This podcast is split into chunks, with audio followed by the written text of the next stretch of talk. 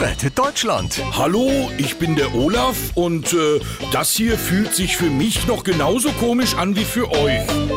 So, ähm, ein frohes neues Jahr, sehr verehrte Damen und Herren.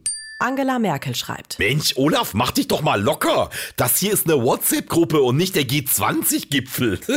Obwohl, erfahrungsgemäß solltest du da nicht zu locker sein. Haha, sehr witzig, Frau Bundeskanzlerin.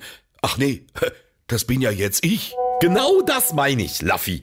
Du sprichst immer so, als ob du dir gerade den Ischatz verdrehst. Wie bei deiner Neujahrsansprache. Hä, wieso? War, äh, war ich da nicht gut? Ich hatte extra noch Medientraining bei Joko und Klaas. Naja, kann halt nicht jeder so eine lockere, sexy Biene sein wie ich, ne?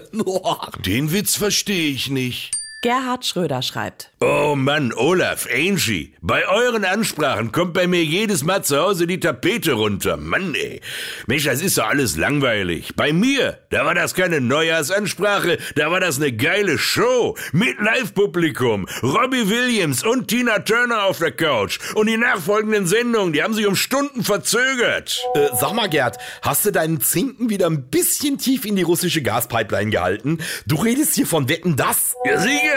Das war meine Bühne. Ja, dich wollte der Gottschalk ja nicht auf der Couch haben, ne? Da hat er sich lieber Cindy aus Marzahn geholt. naja, es sind ja nur noch drei Neujahrsansprachen für mich. Das schaffe ich schon. Rettet Deutschland. Die Profis kommen.